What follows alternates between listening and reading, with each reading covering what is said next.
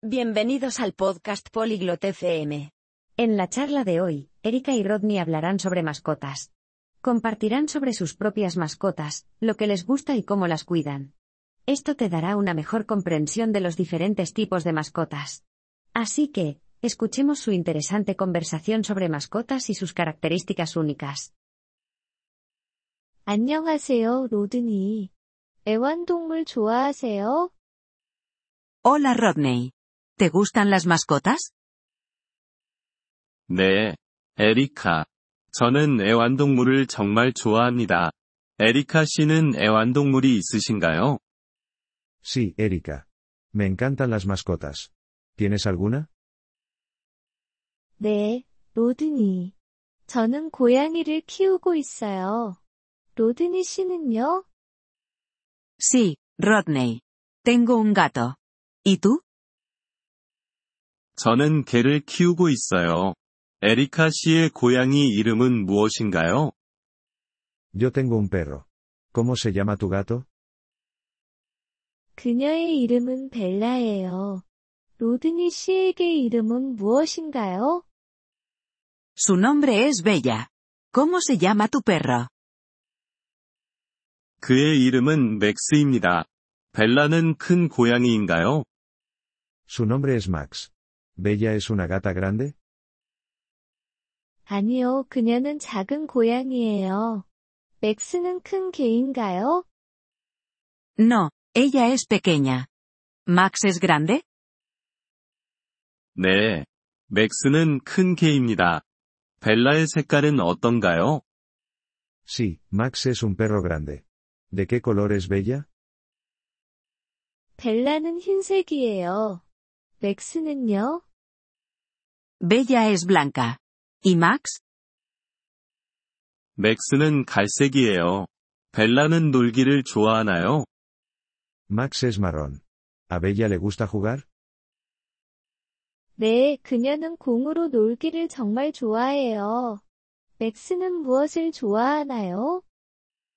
Sí, a ella le encanta jugar con una pelota. ¿Qué le gusta hacer a Max?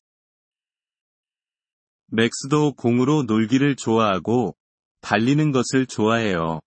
벨라에게 고양이 사료를 주나요? A Max también le gusta jugar con una pelota, y le encanta correr. ¿Le das a Bella comida para gatos? 네, 그녀는 고양이 사료를 먹어요. 맥스는요? Sí, ella come comida para gatos. ¿Y Max? 맥스는 개 사료를 먹어요. 그리고 뼈도 좋아해요. 다른 애완동물도 좋아하시나요? Max come comida para perros. También le gustan los huesos. ¿Hay otras mascotas que te gusten? 저는 새도 좋아해요. 그들은 아름답게 노래를 부르잖아요. 로드니 씨는 다른 애완동물을 좋아하시나요? También me gustan los pájaros. Pueden cantar hermosamente. ¿Te gustan otras mascotas? 저는 물고기를 좋아해요. 그들은 돌보기가 쉬워요. 애완동물을 키우는 것이 좋다고 생각하나요? Me gustan los peces. Son fáciles de cuidar. ¿Crees que tener una mascota es bueno? 네, 애완동물이 좋다고 생각해요. 그들은 훌륭한 친구들이니까요. 로드니 씨는요? Sí, creo que las mascotas son buenas. Son grandes amigas. ¿Y tú? 저도 동감이에요. 애완동물은 정말 멋져요. 그들은 우리를 행복하게 해주니까요. Estoy de acuerdo. Las mascotas son maravillosas. Nos hacen felices.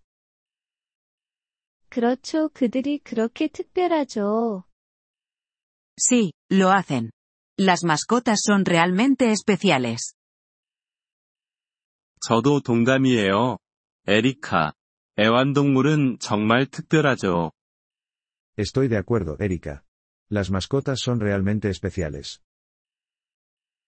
Gracias por escuchar este episodio del podcast Polyglot FM.